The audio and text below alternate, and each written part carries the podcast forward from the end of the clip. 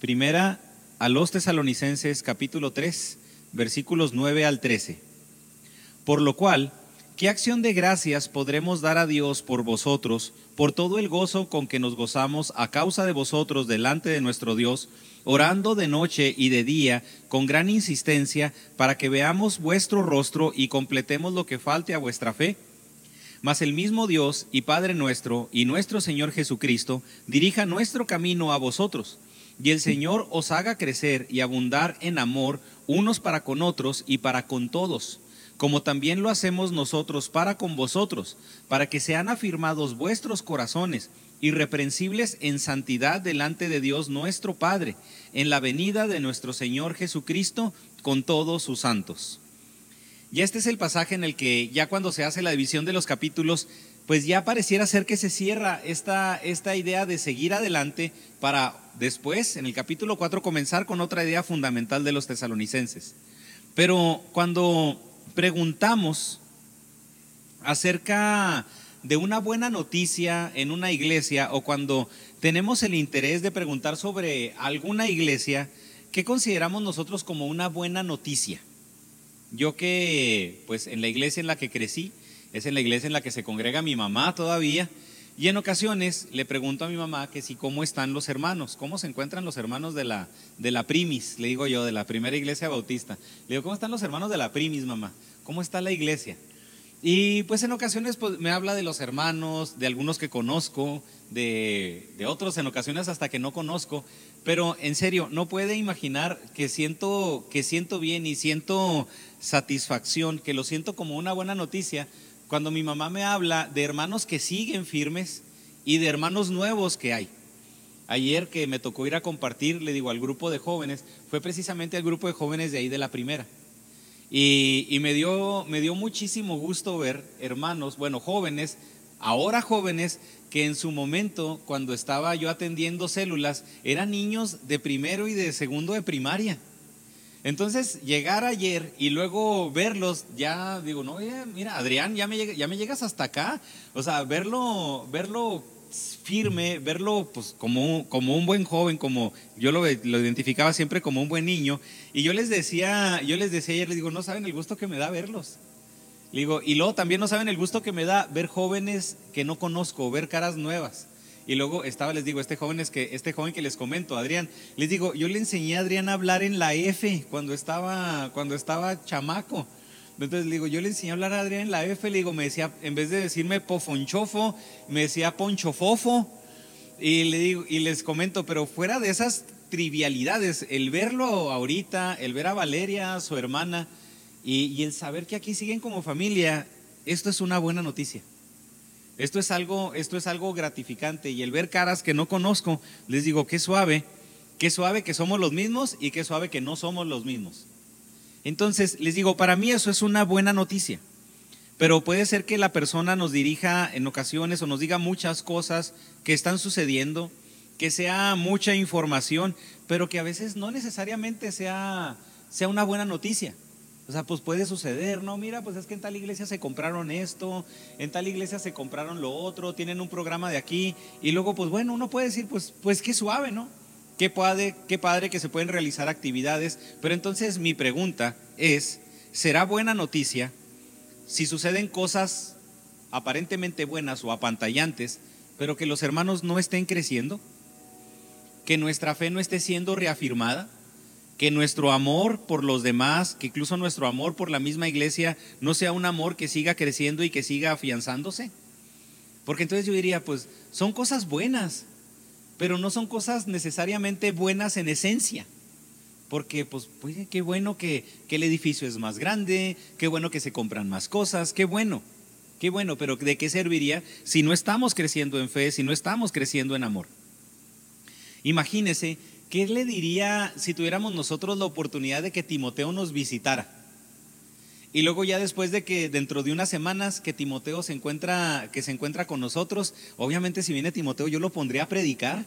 ¿Sabes qué? Pues Timoteo, ahora predícanos tú. Aparte de que voy a descansar poquito, voy a aprender mucho más. Entonces, ya después de que esté Timoteo, de que comparta con nosotros, de que tengamos así una comidón, una comilonga bien suave con él y ya compartir peticiones, orar.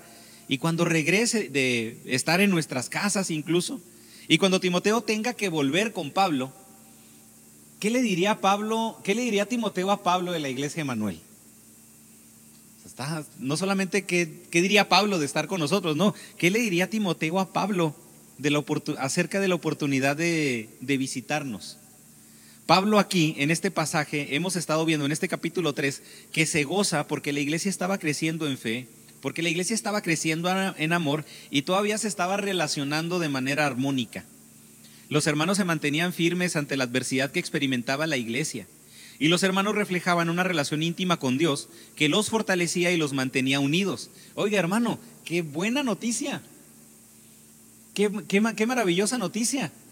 Porque Timoteo le pudo haber dicho a Pablo, la, la, la tribulación está bárbara, ¿eh? O sea, ya Jasón se tuvo que cambiar de casa. Ya se tuvieron que empezar a reunir en todos los lugares, en otros lugares, ¿sabes qué? Ya se empezaron, como algunos hermanos de la iglesia primitiva, ya se tuvieron que empezar a reunir en catacumbas porque las casas, los puntos de reunión, ya, ya llegan y, los cierran o los tratan de tumbar o, o, amedrentan a los hermanos. Entonces se tienen que reunir en lugares donde nadie piense que pueda ser un punto de reunión. Y muchos de nosotros pudiéramos decir que esas son malas noticias, porque son adversidades. Pudiéramos nosotros decir que son malas noticias porque son en cierta manera problemas, circunstancias adversas.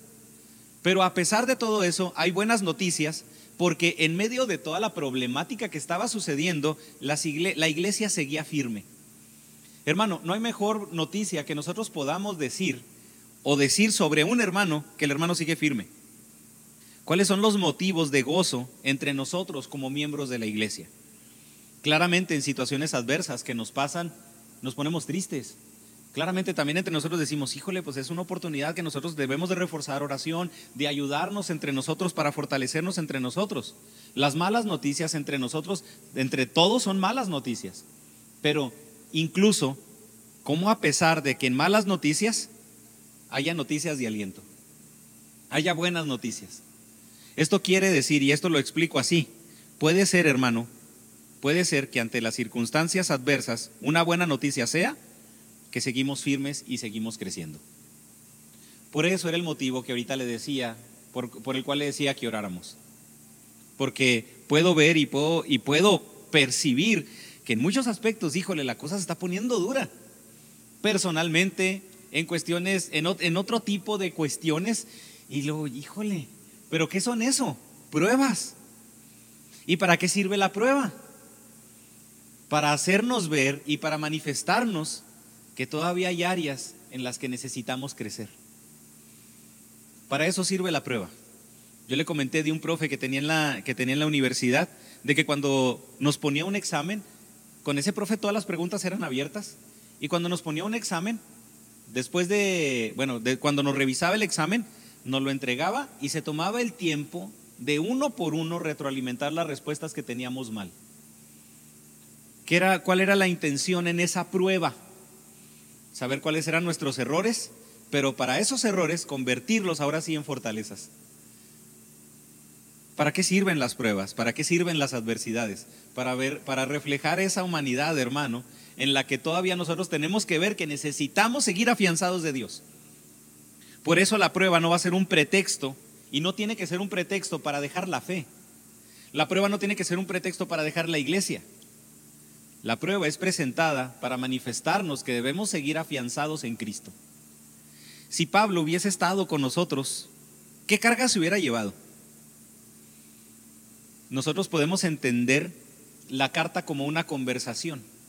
Lo que le está diciendo Pablo a los, a los hermanos en Tesalónica es porque ya se les dijo algo de los hermanos en Tesalónica. El ejemplo que usted me ha escuchado. Bueno, sí, ¿cómo estás? Ah, hola Ever, ¿cómo te va? Y luego, no, pues bien, oye, ¿dónde vas a ver de este? Ah, no, el Super Bowl, sí, sí, ¿sabes qué? Pues órale, pues vamos a ver, vamos a juntarnos a verlo. Le digo, ya el ejemplo trivial, por medio de lo que usted me escuchó a mí, usted supone lo que Ever me estaba diciendo a mí. Usted no escuchó la conversación completa, solamente me escuchó a mí. Entonces, por lo que nosotros vemos poder, lo que nosotros podemos ver en la carta a los tesalonicenses, era de que en los hermanos había ánimo, había tribulación, había circunstancias como ellos, como todos las experimentamos. Pero había cargas también que Pablo tenía. pero no era carga muchas veces como lo que nosotros pudiéramos sentir como carga. Las semanas anteriores mencionamos que las pruebas, que las tribulaciones también nos manifiestan, pues en dónde se encuentra nuestra fe y en dónde se encuentra también nuestra madurez. Fíjese la carga de Pablo. ¿Cuál era? De que los hermanos siguieran creciendo, de que los hermanos siguieran afianzando su fe. Si hubiera estado Pablo con nosotros, si Timoteo hubiera venido y se hubiera ido con Pablo, ¿qué cargas se hubieran llevado Pablo y Timoteo de la iglesia de Emanuel? ¿Por qué hubiera, por qué hubiera orado o por qué estaría orando Pablo por nosotros? Algo también muy importante. ¿Qué cambios ocurrirían en la oración de Pablo por nosotros o si la oración de Pablo por nosotros se hiciera realidad? ¿Qué cambios ocurrirían? ¿Cómo afectarían o cómo afectarían nuestras actitudes y cómo, cómo afectaría a nuestra iglesia local si las oraciones de Pablo se respondieran de manera satisfactoria? ¿Por qué le gustaría que Pablo orara? A nosotros puede ser que nos guste que orara por unas cosas, pero entonces, ¿por qué oraría él? El hecho de que Pablo escuchó buenas noticias sobre la fe, el amor y la armonía de los hermanos en Tesalónica, ¿a qué cree que lo condujo? Y esto es un llamado bien importante entre nosotros. El hecho de que Pablo escuchara buenas noticias acerca de la fe, el amor, la armonía de los hermanos en Tesalónica, eso condujo a Pablo a seguir orando. Hermano, no solamente tenemos que orar entre nosotros cuando hay malas noticias. Sigamos orando entre nosotros también cuando haya buenas noticias. Cuando sigamos firmes, sigamos orando por nosotros. Cuando, cuando, sepamos que estamos compartiendo el Evangelio, sigamos orando entre nosotros. La oración nunca debe de ser debilitada.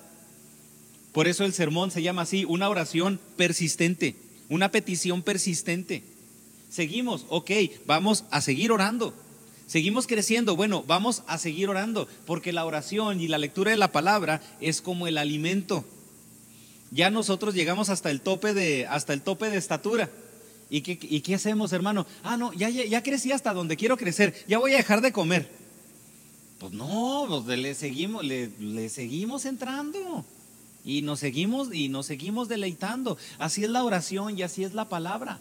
¿Para qué? Para mantenernos porque ahora necesitamos mantenernos. Y hay aspectos en los que seguimos y necesitamos seguir creciendo. A lo mejor no físicamente, pero, a pesar, necesitamos seguir creciendo en madurez. En esta semana escuché una predicación de un hermano, Salvador de Lutri, 77 años, y el hermano sigue mencionando sobre las cosas con las que batalla y sobre el pecado con el que batalla y que el hermano necesita seguir creciendo. Y uno dice, este cuate es un teólogo bárbaro es, un, es un teólogo tremendo este tipo. Y luego mencionando esos aspectos que sus 77 años necesita, hermano, todos, todos, yo digo, pues si ese cuate siendo quien es, a sus 77 años, no, yo siendo quien soy a mis 40, no hombre, pues necesito mucho más. Haciendo yo o viéndolo así, hermano, obviamente todos necesitamos. Pero aquí, eso era lo que condujo a Pablo a seguirlo haciendo. Si las cosas van bien, debemos persistir en la oración y no bajar la guardia. La iglesia no debe dejar de orar, ni, ni debemos dejar de orar por la iglesia. La iglesia, desde, esa, desde, desde ese punto de vista de que nosotros somos la iglesia, usted no debe dejar de orar como iglesia. Usted como parte de la iglesia no debe de dejar de orar. Pero usted como parte de la iglesia no debe de dejar de orar por la misma iglesia. Pablo descansó al recibir buenas noticias de los hermanos en Tesalónica, descansó en el sentido de que, ya, ya escuché que están bien, ya me relajé, ya escuché que están bien. Pablo descansó al recibir buenas noticias de los hermanos en Tesalónica, pero no quiere decir que haya descansado de su deber de orar por ellos. Descansamos al saber que estamos bien, pero no descansemos en nuestro deber de orar unos por otros. Él siguió orando para que su fe, su amor, su armonía continuara e incluso que fuera un amor, una fe, una armonía que creciera. Y acompáñame a leer los versículos 9 y 10, que, no sé si se fijó, pero qué preguntota, ¿verdad? O sea, aquí no dice uno qué preguntón, qué preguntota, está larga la pregunta, dos versículos, versículos 9 y 10. Y este primer punto es gratitud y oración continua. Gratitud y oración continua. Versículos 9 y 10. Por lo cual, ¿qué acción de gracias podremos dar a Dios por vosotros, por todo el gozo con que nos gozamos a causa de vosotros delante de nuestro Dios, orando de noche y de día con gran insistencia, para que veamos vuestro rostro y completemos lo que hace lo que falte a vuestra fe? Está, buena la pregunta, pero esta pregunta trae, trae, trae aspectos muy importantes. Gratitud, gratitud, gozo, reconocimiento de Dios, persistencia, persistencia. Pablo estaba siendo persistente, estaba siendo insistente, pero también a pesar de todo eso, crecimiento. ¿Qué acción de gracias podremos dar a Dios? Pablo les estaba así como que haciendo algo, algo muy similar. Así, yo les comenté cuando vino a visitarnos el hermano Abraham. Oye, salúdame los hermanos, salúdame los hermanos. Estoy agradecido con ellos. Oye, qué, padre, qué, bendición. Oiga, pues qué bueno que nos recordemos con, con ese gozo. Por eso fíjese nuevamente la pregunta. Ahora cambia un poco. Ahorita pregunté qué oraría Pablo. ¿Qué le hubiera dicho Timoteo a Pablo? ¿Por qué hubieran agradecido? ¿Por qué hubieran agradecido? Oiga, qué, bendición cuando una persona viene y lo que hay es agradecimiento y no reproche. Qué bendición. Si lo pensamos a nuestra, si lo, si lo pensamos a nuestro, lo trasladamos a nuestro hogar. Qué bendición cuando una persona va a nuestro hogar y sale agradecida, sale gozosa. En vez de, imagínense, o sea, qué, qué triste, qué triste ir a una casa y decir, en esta casa hay de todos colores menos café. O sea, Qué triste. O sea, no se crea gracias gracias hermanos por toda la hospitalidad de siempre, de siempre proporcionarnos café. Pero fíjese, esta acción de gracias no está basada aquí en los tesalonicenses. Si se fija, ¿qué acción de gracias podemos dar? No dice a ustedes. ¿Qué acción de gracias podemos dar? A Dios por vosotros. Es decir, él reconocía y Pablo sabía que los tesalonicenses eran una obra de Dios, que lo que estaban haciendo ellos era una obra de Dios. Por eso no está basado en lo que los tesalonicenses pueden hacer, sino está basada en lo que Dios está haciendo por medio de ellos. Y ahí es donde nos tenemos que dar cuenta, hermano, que nosotros no producimos. Yo no produzco nada. Dios produce por medio de nosotros. Dios produce. Dios obra por medio de nosotros. Somos las herramientas de Dios. De nada sirve tener una excelente caja de herramientas si esa excelente caja de herramientas no es bien utilizada. No es bien utilizada. De nada sirve. Somos herramientas utilizadas por Dios. Usted va a un taller y cuando llega al taller no dile, ay, se puede apantallar por las, por las herramientas, pero imagínese si va al taller y el mecánico hizo puras cochinadas. ¿Qué dice usted? Pues de nada sirven las herramientas, pues porque el mono pues no funciona bien. Hermano, es precisamente eso. Usted no se, usted no apantalla del, o se puede apantallar de la herramienta, pero usted no se va a fijar en la herramienta. Usted va a recomendar al mecánico. Quiero transportar ese ejemplo así a Dios. Somos herramientas, hermano. Somos herramientas. El que recibe la gloria, el que recibe, permítame utilizar esta palabra, la recomendación. El que hace las cosas bien es Dios, no es la herramienta. Por eso Pablo está diciendo aquí, ¿qué acción de gracias podemos dar a Dios por vosotros? Es Dios. Ustedes son herramientas, pero es Dios. Aunque hay un gozo por una fe firme, el agradecimiento es con Dios. Pareciera ser que Pablo da gracias, o para algunos, pareciera ser que Pablo da gracias por lo que él hizo en Tesalónica. Y pudiera Pablo decir eso, yo les llevé la palabra, yo les llevé la palabra, yo me preocupo por ustedes. ¿Eh? En serio, yo sé cómo está la situación. Yo, yo envié a Timoteo a que los exhortara. No, Pablo no está diciendo él, aunque lo menciona y lo, y lo deja claro, no deja de darle gracias a Dios. Esto, hermano, es donde tenemos que reconocer que debemos de dejar el orgullo a un lado. Pablo, dijo, Pablo pudo haber dicho, gracias hermanos por lo que yo he hecho. Todo eso es por mí. es que yo oré, es que yo estuve al pendiente, es que yo hice. ¿Verdad que a veces cómo cómo nos gusta colgarnos el milagrito? Pasa algo, hay una bendición y luego lo, es que yo oré por usted. Ah, pues sí, o sea, pero, pero no fue porque usted oró simplemente. La oración demostró que usted ama al hermano y que usted sí lo está depositando en Dios. Pero el que obró fue Dios. Nos utilizó, por supuesto que sí, pero el que obró fue Dios. Entonces, nada es por mí. No es porque nosotros muchas veces estemos al pendiente, no es porque lo hacemos. Porque Pablo tenía suficientes razones para sentirse orgulloso de lo que había logrado. Pero también Pablo mismo sabía de que no había sido él.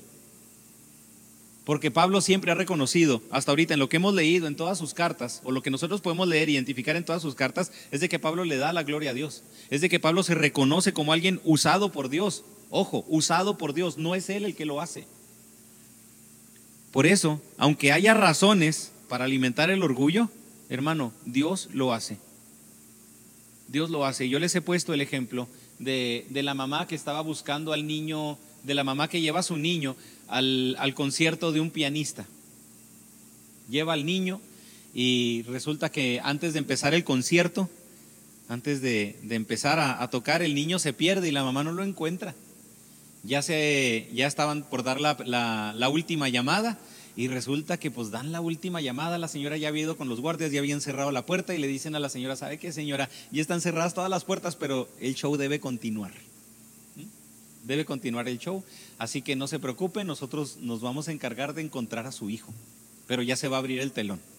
Entonces se abre el telón, se prende la luz sobre, sobre el piano y ahí estaba el chamaco, ahí estaba el hijo de la señora. Entonces creo que nadie esperaba ver al hijo de la señora, porque aparte de eso estaba aprendiendo y nada más se sabía una cancioncita y la niña y el niño empezó con su sonsonetito no sé cuál canción, pero la historia menciona que el niño empieza a tocar y supongamos, empieza a tocar la de estrellita. Tin, tin, tin, tin, tin, tin, tin. Tin, tin, tin, tin, tin, tin, tin. Nomás necesita un dedo para tocar esa canción, no tiene nada de sorprendente. Entonces sale el pianista y el niño estaba tocando y el pianista le dice al niño, sigue tocando. Y entonces el pianista se siente enseguida del niño y empieza a adornar la canción del niño y lo empieza a animar. Sigue tocando y el niño con su dedito insignificante y simplón, tin, tin, tin, tin, tin, tin, tin, tin, tin, tin, tin, tin, tin, tin. Todos sabían que era la canción de la estrellita, pero el pianista sigue tocando. Empieza a tocar por encima del niño con una mano un lado, con otra, y, sigue tocando y lo anima a seguir tocando, y sigue tocando, y sigue tocando. De tal manera que ya le dice, esta va a ser la última vuelta, pues no duró nada, ¿verdad? Pero ya, ya vamos a seguir tocando, ya vamos, ya vamos a terminar, le dice el pianista, ya vamos a terminar. De tal manera que cuando el niño termina la canción, agarra, agarra al niño y, lo, y lo, lo, para en la silla y todo el mundo empieza a aplaudir. Y todo el mundo empieza a aplaudir. El niño se pudo haber emocionado, a lo mejor la mamá era la única que estaba con el Jesús en la boca. Pero hermano, ¿a quién le estaban aplaudiendo? Al pianista. ¿Quién se lleva el reconocimiento? El pianista. Este sermón, hermano, es ese sonsonete insignificante que está tocando el niño. La oración que yo puedo hacer por alguien es ese sonsonete insignificante que está haciendo el niño. Todo lo que nosotros hacemos es esa cancioncita que todo mundo quiere hacer. Pero Dios me está diciendo, síguela tocando. ¿Quién lo hace? Dios. ¿Quién se lleva la gloria? Dios. Por eso Pablo no podía decir yo lo hice yo lo hice. No podía decir fue por mí, por eso. ¿Qué agradecimiento podemos dar a Dios? Su felicidad no estaba basada en lo que Pablo hizo. Porque Pablo también pudo decir estoy contento y estoy satisfecho. ¿Que hay satisfacción? Por supuesto que sí. Pero su gozo estaba enfocado en Dios. Por eso es una alabanza, no porque los tesalonicenses solamente sigan firmes. Es una alabanza por lo que Dios ha hecho en los hermanos en Tesalónica, porque Dios es el que les ha dado fortaleza a los hermanos en Tesalónica. Porque Dios es el que les ha dado paz para seguir en medio de las circunstancias. Porque Dios es el que les ha dado esa fortaleza para poder seguir persistentes en el amor en Cristo. Los tesalonicenses son el motivo de la gratitud a Dios. La frase, todo el gozo, enfatiza la idea de que lo que Dios hace es completo. Todo, todo el gozo. Algunos, algunos hermanos lo mencionan, el gozo en todo. A mí me gustaría, a lo mejor me, entiendo más la idea así, porque el gozo está en todo. Ah, ok. O sea, no nomás se goza porque sigue firmes, se goza por todo lo que está sucediendo en la vida de los tesalonicenses. Pero fíjese lo, lo interesante, hubo sufrimiento, hubo problemas, hubo aflicción, pero todo lo que provocó que los hermanos, que todo, todo eso provocó que los hermanos crezcan en su fe, amor y armonía. Esto, lo, esto obviamente, lo, y lo voy a repetir cuando hablemos acerca del orar sin cesar y, dar gracias en todo. ¿Qué quiere, qué implica el gracias en todo? O sea, no es la cuestión, no es la cuestión de que, ah, ¿sabe qué, hermano? Pues yo agradezco, agradezco porque pues, pues me corrieron del trabajo y la Biblia dice que vamos a dar gracias en todo. O sea, no. Agradezcamos, agradecemos por lo que no, por, por lo que nos pasa, el hecho de lo que nos pasa, a qué nos conduce. Pablo nos le está diciendo, no hombre, qué bueno que sufran, sufran más, qué bueno que tienen problemas, que tengan más problemas. Hermano, qué bendición cuando los problemas nos producen crecimiento. Gracias en todo. No es gracias por la situación adversa, es gracias porque la situación adversa te conduce a crecer en tu fe. Porque la situación adversa te conduce a crecer en amor y armonía. Pablo expresó su gratitud a Dios por la obra en los de los tesalonicenses, pero debemos estar conscientes de la gratitud es por el desarrollo de carácter en el creyente. Es una enseñanza que debemos de transmitir a la siguiente generación. Es que Dios contesta las peticiones. Es que niño, mi hijo, usted ore para que Dios conteste. ¿Qué sucedería si cambiamos un poco el chip? Mi hijo, usted ore para que Dios se desarrolle en usted. Mijo, usted ore para que usted tenga el amor de Dios. Usted ore para que usted crezca como Cristo y alcance la estatura de Cristo. Creo que urge, urge ese, ese cambio de idea a la siguiente generación. Que nuestros hijos comprendan que Dios obra cuando el carácter es desarrollado. Porque muchas veces pensamos, si se contesta una, petición de manera positiva, ay, bendito Dios, Dios es fiel. No, hermano, Dios sigue siendo fiel porque seguimos creciendo en amor. Pero como tenemos la visión en la prueba y no en el crecimiento, por eso a veces no agradecemos por el crecimiento personal. Por eso a veces no agradecemos por la madurez que vamos teniendo, que podemos desarrollar. Que nuestros hijos comprendan que Dios obra cuando el carácter es desarrollado que nuestros hijos comprendan que Dios obra cuando crecemos en madurez. Por eso necesitamos entender y aprender que el éxito de Dios o el éxito es cuando Dios transforma una vida. El éxito es cuando Dios transforma una vida. El crecimiento en fe, amor y armonía se ve reflejado en el carácter del creyente porque las peticiones o las, las, peticiones circunstanciales pues son cambiantes, son variantes. Hace tiempo un joven nos puso a orar a todos. Oren por favor, oren por favor, por favor, oren, oren, oren, oren. Y tengan, manténganse en oración, por favor. Tengo una petición especial. Nos puso a orar a todos, ¿eh? Nos puso a orar a todos. Y este, llega un momento en el que ora, bueno, en el, en el culto de la tarde en la, en la iglesia, en el tiempo de las gratitudes, se para. Y agradece, hermanos, yo le doy gracias a Dios porque Dios suple para sus hijos. Y le doy gracias a Dios porque contestó una petición que yo tenía en mi corazón y muchos de ustedes o algunos de los de mis amigos estuvieron orando por mí y le agradezco a Dios por eso. Perfecto. Ese día saliendo del culto en la tarde, nos invita a cenar a su casa. Y, en agradecimiento nos hizo una cena. Cena en la cual yo me indigné y me molesté. Porque su petición era que ganara, que el América ganara el partido contra las Chivas, porque él había apostado como a 10 personas mil pesos. Entonces, obviamente, si, la, si el América perdía, él iba a deberme 10 mil pesos. Pero como el América ganó, estaba agradecido con Dios porque ganó 10 mil pesos. En el momento de la gratitud, bendito Dios, pero cuando nos dice a nosotros y que nos invita a la cena, yo me enojo. O sea, en serio, por esta ridiculez nos pusiste a orar. Discúlpeme, O sea, por esta sangronada nos pusiste a orar. Porque la emoción de ese juego, le aseguro que no le duró ni tres semanas. Ni la semana le duró. Pero ¿qué sucede? ¿Qué sucede cuando una persona crece? Cuando una persona madura. La bendición persiste. La bendición persiste porque la madurez nos lleva a un cambio de vida, no a un cambio de circunstancias. O sea, la vida de él siguió siendo la misma vida, aunque la América ganara, aunque la América perdiera con 10 mil pesos en 10 mil pesos. Su vida siguió siendo exactamente la misma. No maduró. Por eso, fíjese, debemos conducir a la siguiente generación a que comprenda, a que comprenda que Dios obra cuando el carácter es desarrollado y cuando una vida es transformada en crecimiento, en fe, en amor y en armonía que Dios obra cuando el carácter de Dios se forma en nosotros. Esa fue la razón por la que los tesalonicenses se pudieron mantener firmes en medio del sufrimiento y la aflicción. Por eso la oración de Pablo no era, ¿sabes qué, Señor? Quita la aflicción de los tesalonicenses. ¿Sabes qué, Señor? Quita la persecución en Tesalónica. Esa no era la petición de Pablo. La petición de Pablo era, ¿sabes qué, Señor? Dales fortaleza. Fortalécelos. Que sigan firmes a pesar de la adversidad. El gozo y la gratitud se, expresan en una oración constante, porque Pablo estaba diciendo, Pablo les dice, de día y noche imploramos con mucha instancia.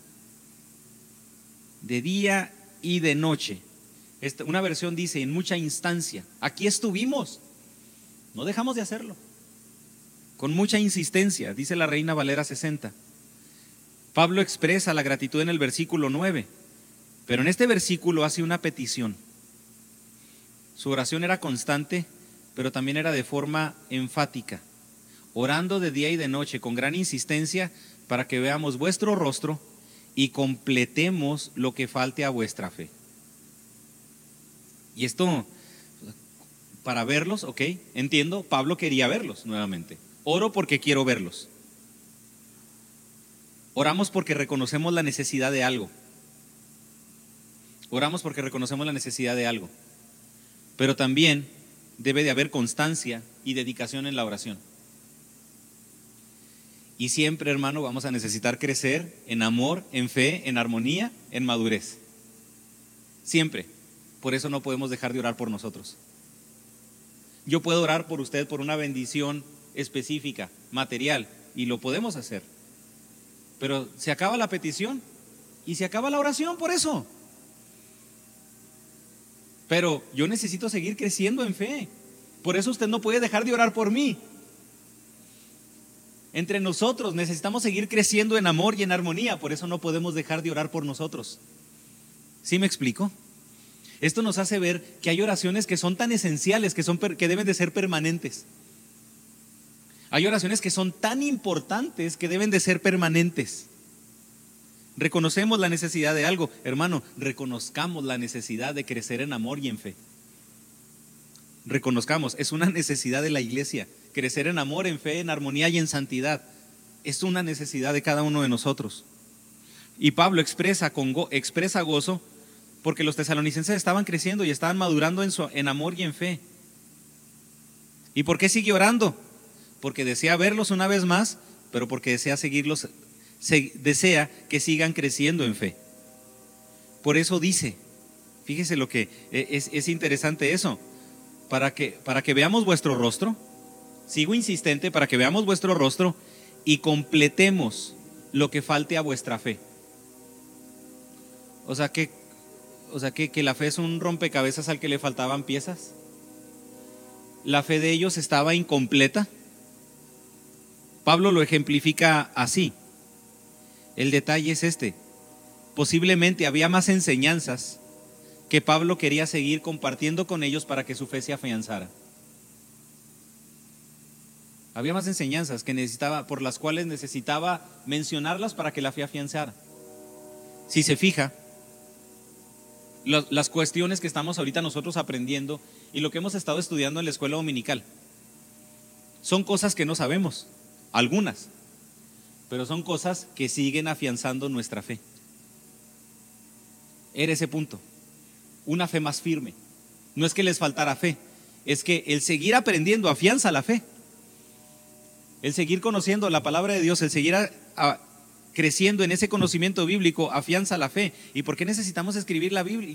Necesitamos estudiar la Biblia constantemente para seguir creciendo en fe. Si usted ya leyó la Biblia completa, ¿a poco ya se acuerda de todo? No. Y hay cosas en las que llegan y nos preguntan y luego, ay, caray, no, pues me acuerdo que está por aquí, pero no me acuerdo de toda la, no me acuerdo de toda la historia. Y lo menos en el Génesis, con esa trifulca familiar, ¿verdad? Que sucede, híjole, no, hombre, pues es que esta sí está pesada. Y luego si nos vamos al, libro de, números, yo digo, pues ¿qué se llama números? Si, si vienen puros nombres, o sea, entiendo las genealogías y ¿a poco usted ya se las aprendió? No, y necesitamos seguir aumentando ese conocimiento para que nuestra fe siga siendo afianzada. Algunos comentaristas mencionan que a lo mejor ellos tenían dudas respecto a, respecto a la doctrina de la segunda venida.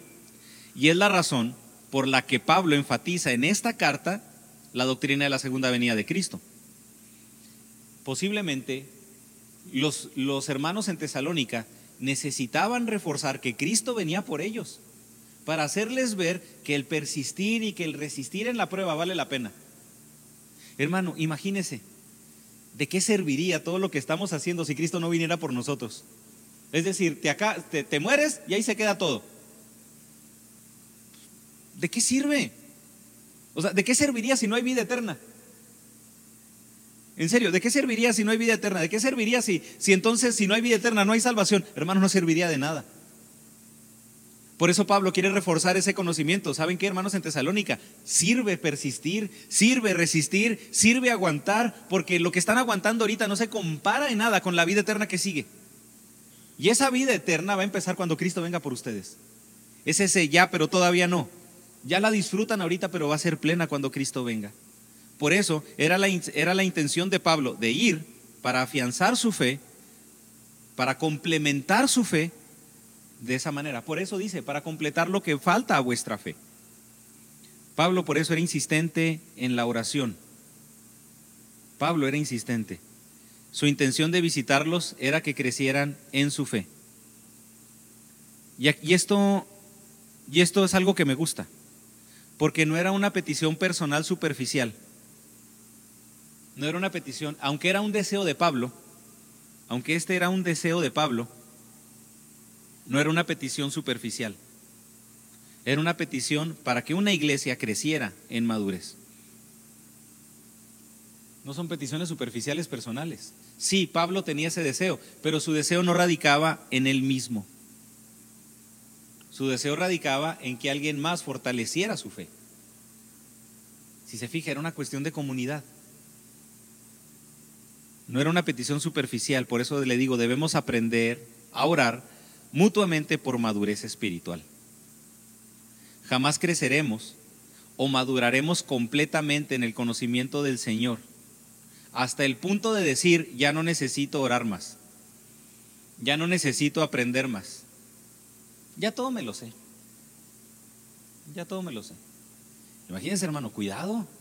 ¿Sabe qué? ¿De qué vamos a.? ¿De qué viene un hermano y luego predica? Vamos a aprender, hermano. Le pido por favor que abra su Biblia en Mateo capítulo 5, 6 y 7. Vamos a hablar del sermón del monte. ¿Y qué eso sería? Imagínense que alguien sale. Gracias, hermanos, pero yo eso ya me lo sé. Creo que no diríamos qué espiritual es, ¿verdad? Creo que diríamos todo lo contrario. Porque nunca llegaremos al punto de decir, ya no necesito orar, ya no necesito aprender siempre necesitamos orar. Por eso más adelante Pablo va a exhortar a orar sin cesar.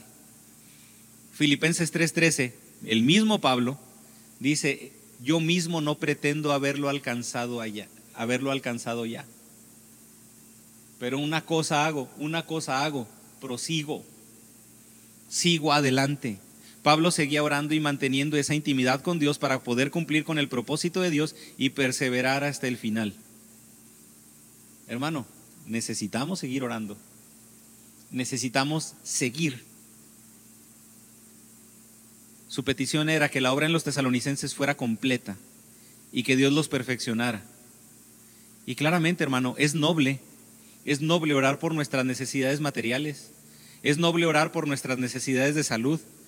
Es noble, pero es necesario, es fundamental orar por nuestra madurez y por nuestra firmeza en Cristo. Por eso, hermano, todavía tenemos mucho que aprender. Todavía tenemos mucho que madurar. Todavía tenemos mucho que Dios necesita perfeccionar en nosotros. Por eso una petición también personal de cada uno de nosotros es que Dios nos cuide de la soberbia y del orgullo de decir, así estoy bien. No, así, estoy bien, no. Ore, no, hermano, no ore por mí, ore por otro que necesite. Híjole, qué payaso, en serio. ¿A poco no se vería para muchos bien espiritualoide? No, hermano, es que no ore por mí, ore por, por demás hermanos que necesiten. No, hombre, mugre soberbio. Oh, no, con más razón voy a orar por usted para que caiga ese orgullo disfrazado de piedad. Para que se caiga esa máscara de supuesto orgullo. Porque pobrecito de usted. Que Dios nos cuide de la soberbia y del orgullo de decir así estoy bien. Sigamos orando, hermanos. Sigamos orando por eso. Una gratitud y una oración continua. Versículos del 11 al 12, 11 y 12. Un crecimiento en amor una oración y una gratitud continua, pero también un crecimiento en amor. Mas el mismo Dios y Padre nuestro y nuestro Señor Jesucristo dirija nuestro camino a vosotros, y el Señor os haga crecer y abundar en amor unos para con otros y para con todos, como también lo hacemos nosotros para con vosotros. La oración es una de las características de Pablo en cada epístola. ¿eh? En cada epístola Pablo da por sentado explícitamente que está orando por la iglesia y por las personas a las que les escribe. Pero en este caso menciona algo personal. Yo deseo estar con vosotros, yo deseo estar con ustedes. Y deseo que Dios, que el Señor, abra camino para ir a verlos, pero que también el amor de Dios abunde en ustedes. Esas son mis peticiones. En el 13 nos va a mencionar otra. Pero en estos dos versículos vemos esas dos peticiones. Yo quiero estar con ustedes, pero también quiero que ustedes crezcan en amor me, gusta porque dice, y el Señor os haga crecer y abundar en amor. Podemos nosotros exhortar, hermano, es que usted tiene que amar más, pero como lo habíamos visto anteriormente, si a mí me piden que amo más, yo voy a amar con el amor filial, yo voy a amar con el amor de Alfonso. Pero la petición de Pablo no era que Poncho ame con el amor de Poncho, que Jasón amara con el amor de Jasón. La oración de Pablo era que el Señor los haga crecer y abundar en el amor, obviamente en el amor de Dios. Ese amor unos para con otros, pero también dice para con todos. Esto me gusta, ¿eh? No podemos amar a los demás si el amor de Dios no está en nosotros. Pablo, perdón, Juan lo dice, nosotros amamos porque Él nos amó primero. En el original no está el artículo definido de le, la Reina Valera 60 dice, nosotros le amamos porque Él nos amó primero. Pero en el original no está el le. Quiere decir de que Juan menciona que esa capacidad de amar es una capacidad general. No solamente es un amor de nosotros hacia Dios. Nosotros podemos amar generalmente a todos porque Él nos amó primero. Porque ya tenemos su amor. Por eso de nada sirve el consejo ese de, es que ame, ámense los unos a los otros. ¿De qué sirve si me amo yo con mi amor? Por eso cuando la gente dice, es que yo amo a Dios, a veces ni me sorprende. Es que yo amo a Dios, es que yo amo a Dios. No, pues si lo amas con tu amor, uh, bonito amor, ¿verdad? Tú no necesitas amar a Dios con tu amor, tú necesitas amar a Dios con el amor incondicional que Él ama. Por eso muchas veces cuando la gente, es que yo amo a Dios y si usted sale y le pregunta a la gente, toda la gente le va a decir que ama a Dios, pero ese amor de ellos no sirve de nada porque es un amor superficial, pasajero y lo incluso hasta convenenciero. Y el amor de Dios es incondicional. Por eso los tesalonicenses necesitaban el amor de Dios. Hermano, necesitamos el amor de Dios para amar en medio de la prueba. Porque muchas veces en medio de la prueba, Alfonso reprocha en vez de amar. Porque muchas veces en medio de la prueba, Alfonso cuestiona en vez de decir te amo. Por eso necesito el amor de Dios, para amarlo incondicionalmente a pesar de todo. Para que en medio de la prueba yo pueda decirle a Dios, ¿sabes qué, Dios? A pesar de todo y a pesar de lo que está sucediendo, te amo con todo mi corazón. Necesito ese amor. No lo puedo hacer, no lo puedo hacer en mi esfuerzo, no lo puedo hacer en mi carne. No podemos amar a los demás si el amor de Dios no está en nosotros.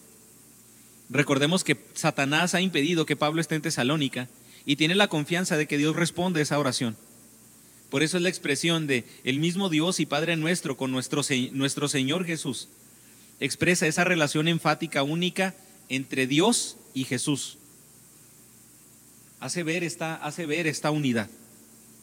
O sea, Dios mismo, Jesús mismo, quiero que me conceda. Y lo que está haciendo aquí es reforzar, esa, reforzar eso. Aunque era una petición personal, no era una petición egoísta.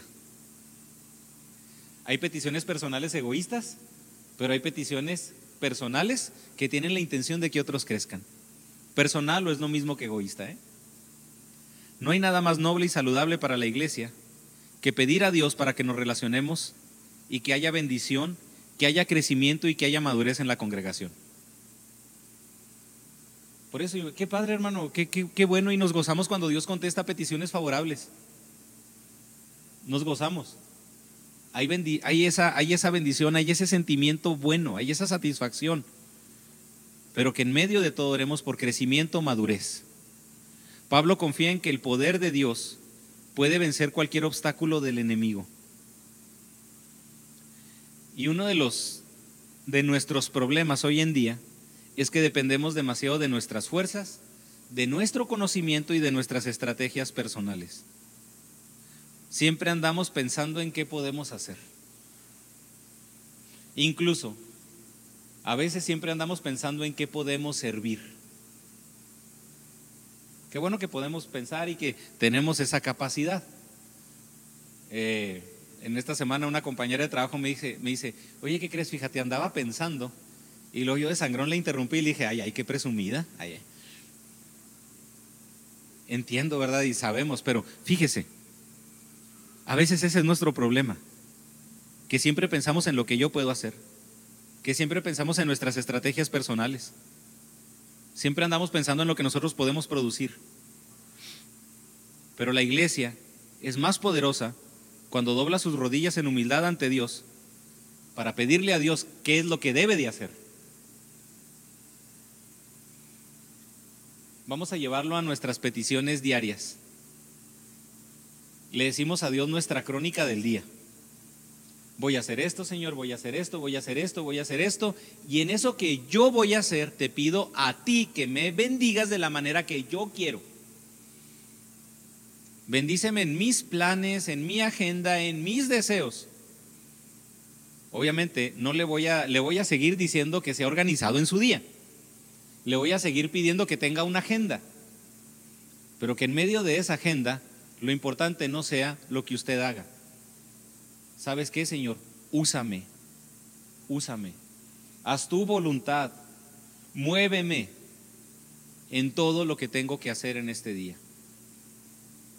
Incluso si hay algo que en este día tenga que cambiar o que tú modifiques, tomarlo con la madurez necesaria. Algo que Alfonso, algo que a mí me molesta demasiado, yo lo digo, a veces lo digo así, ya me, salió mi niño autista, ya me salió el autista que llevo dentro, cuando se me modifican los planes. Fíjese. ¿Y qué son los planes? Pues, para Dios, nada. Él los modifica fácilmente y Él hace lo que se le da la gana. Y necesito pedirle a Dios, ¿sabes qué, Señor? Me quiero someter a tu voluntad y ayúdame a hacerlo. Porque en mi orgullo muchas veces me molesto. Pablo confía en que ese poder de Dios puede vencer todo. Pero entonces pidámosle a, pidámosle a Dios que la iglesia pueda vencer toda la adversidad de Satanás para cumplir la voluntad de Dios. Pablo pide para que los tesalonicenses abunden en amor. Él desea que ellos aumenten en amor unos por otros y que ese amor sea profundo y más fuerte. No los unos por los unos y los otros por los otros. No es un amor seccionado, es un amor general. Al aumentar el Señor el amor entre ellos, habrá una mayor expresión de ese afecto, de ese afecto de Dios entre ellos. Juan dice que en eso sabrán los demás que nosotros somos sus discípulos, si hay ese amor los unos por los otros. Esa es la forma en la que nos en la que los demás pueden ver que yo soy creyente por el amor que hay entre nosotros. Por eso no debe haber una iglesia fragmentada. Por eso cuando empieza a haber una fricción en la iglesia, lo primero que hay que hacer es personalmente analizar mi corazón. Porque yo puedo analizar las condiciones del otro, puedo analizar las acciones del otro, puedo juzgar las acciones del otro y decir, el otro está mal. Pero mi corazón, si veo mi corazón, voy a decir, híjole, el que está mal es mi corazón. Y voy a ir primero a que Dios sane mi corazón. Debemos pedirle a Dios amar con su amor y amar a su manera. Pablo pide unos por otros, pero también dice por todos. La iglesia no solo necesita amarse entre sí, la iglesia necesita amar y demostrar ese amor a todos. Es una medida de amor que va a sobrepasar todo deseo y toda expectativa. Es sencillo decir que yo amo a todos, ¿verdad? Cuando nos vamos a una cuestión general es fácil decir yo amo a todos. El problema es cuando sabemos que tenemos que amar a cada quien de forma individual. Déjalo explico así. Yo puedo decir, voy a poner el ejemplo de, voy a poner el ejemplo del trabajo. Espero, bueno, se los paso a algunos compañeros y si lo escuchan no diga nada. Este, yo puedo decir, yo amo a todo el palmore. En serio, yo puedo decir eso. Y es fácil decir, yo amo a todo el palmore. Pero cuando se me, cuando se me pone enfrente cierta persona, ay Dios, no amo a todo el palmore. No lo amo a todo el palmore. Por eso le digo, es fácil decir que amamos a todos, es fácil decir que amamos al mundo. Vimos la película de Sonido de Libertad en estos días. Me enojé con la película. Se me dificulta amar a la gente que hace eso con los niños se me dificulta amarla, porque si en eso me, si en eso, si alguien me dice, ve y evangelízalo, Nel, en una de esas hasta acepta a Cristo y lo voy a ver en la eternidad. No, no, no, no. Mejor, mejor que se vaya para abajo, se lo merece. Pero yo también. Pero yo también me lo merezco. Por eso, hermano, no es fácil amar a todos. Es bien complicado. Cuando ya lo vemos desde esta forma, es bien complicado amar a todos aunque podamos decir que amamos al mundo, es muy complicado, es sumamente difícil. De hecho, es imposible. Pero tenemos que amar de la forma en la que Dios ama y ama la magnitud a la que Dios ama. Incluso puedo decir es fácil amar cuando nos conocemos. Es fácil amar cuando nos conocemos, pero ¿cómo amar a un desconocido entonces? Por eso, Pablo, crezcan crezcan en el amor del Señor. Que el Señor les dé de ese amor porque no van a poder, hermanos, en Tesalónica. No pueden crecer en ese amor si Dios no se los da. Por eso, si se fija, una gratitud, sí hay una gratitud, pero hay una petición constante de amor. Y si ya lo vemos así, no puedo decir que no necesito crecer en amor. Porque necesito amar. Si necesito amar de la manera de Dios, con la magnitud que Dios ama, urgentemente yo necesito de Dios. Lo que Pablo estaba diciendo aquí es, hermanos en Tesalónica, necesitan de Dios. Necesitamos de Dios. Versículo 13. ¿Hasta cuándo? Amor y santidad hasta que Cristo venga.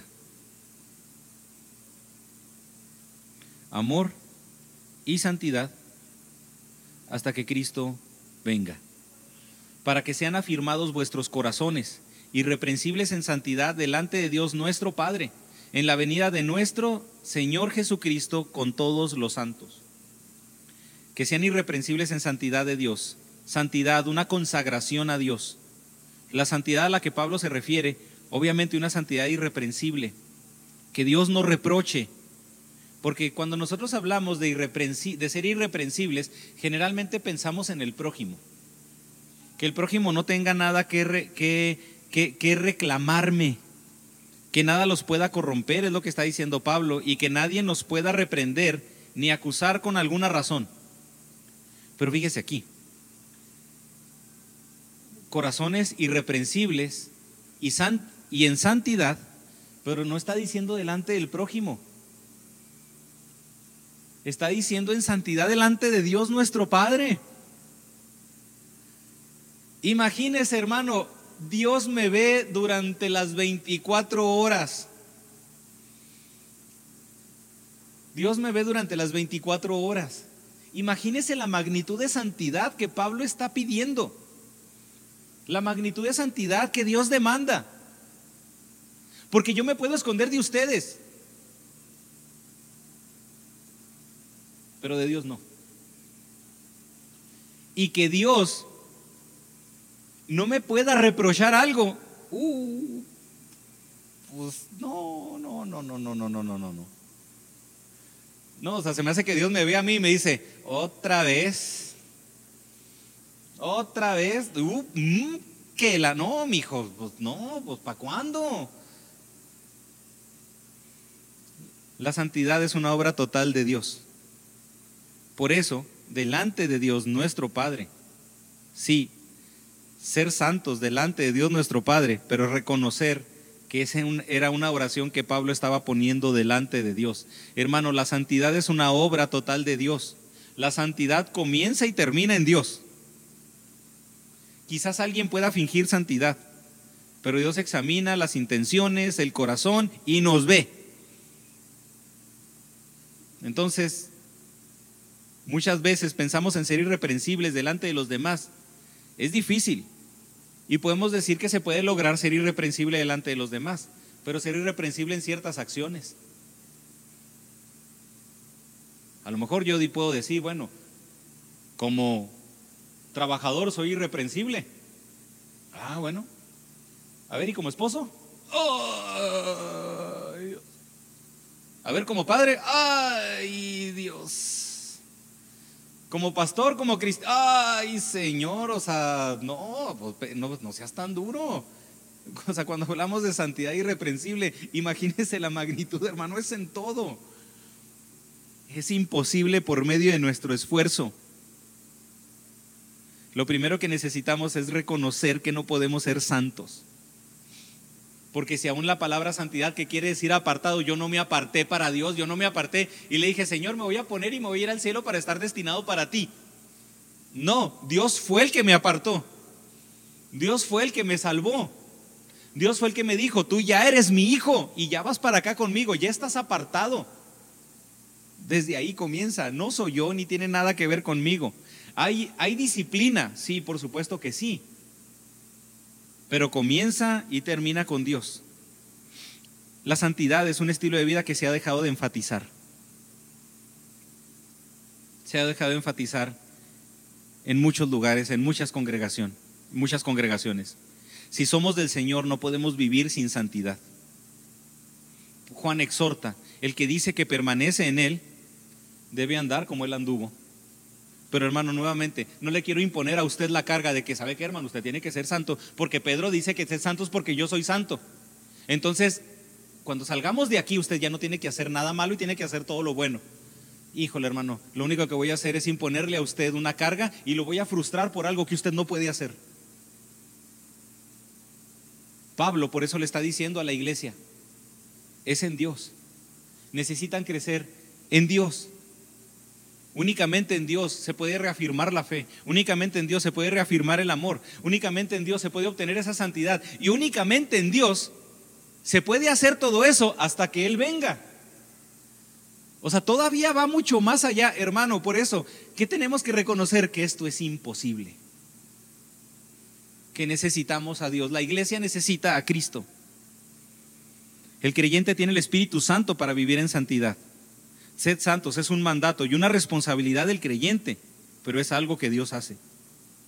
Es lo mismo. Hermano, ¿crees que en amor? El amor de Alfonso no sirve para nada. Hermano, ¿crees que en santidad? Las reglas que Alfonso se autoimpone y la disciplina que Alfonso se autoimpone va a ser temporal y no va a servir para nada. Obras que en algún momento se van a terminar, que en algún momento me voy a cansar. En momentos de tentación y maldad, oremos para que Dios nos mantenga irreprensibles en santidad. La forma en la que la iglesia se prepara para la venida de Cristo es viviendo en santidad. Y solo Dios es el que puede mantener a una iglesia firme y santa hasta que Él venga. ¿Qué necesita la iglesia? Santidad que Cristo da, amor que Cristo da y fe que Cristo da. La iglesia no funciona sin Cristo. La venida de Cristo debe ser el motivante para vivir de acuerdo a los principios de Dios. La intención de hablar de la venida del Señor aquí es una forma de hacernos conscientes de vivir de una manera diferente hasta que Cristo venga. Que cuando el Señor venga nos encuentre siendo lo que debemos ser. Hay, una, hay un mal planteamiento. Hay un mal planteamiento cuando hablamos, de la segunda venida. Porque el planteamiento es este. Imagínate que Cristo venga y te encuentre pecando. La, pues, la, verdad no necesita venir. O sea, me, disculpe la expresión, me tuerce todos los días. Me agarra todos los días. Aquí la cuestión no es hacer. Porque la exhortación de Pedro no es, hagan cosas para que parezca que son santos. Pablo, Pedro no está diciendo, hagan cosas que los santifiquen. La santidad no tiene que ver con acciones, tiene que ver con una condición que Dios ha cambiado. Y por esa condición que Dios ha cambiado, el cristiano puede hacer y puede no hacer y puede decir sí o puede decir no. Pero es por lo que es, no por lo que hace. Por eso el planteamiento es incorrecto cuando le decimos a la gente, imagínate que Cristo venga y te encuentre pecando y te haya haciendo algo malo. No. Si Cristo viene, aún en este momento, el Señor me va a encontrar siendo santo independientemente de lo que esté haciendo. Porque la santidad no tiene que ver con, con acciones, es una condición que Dios ya cambió. Pero necesitamos seguir creciendo en esa condición. Necesitamos seguir afianzándonos en esa condición.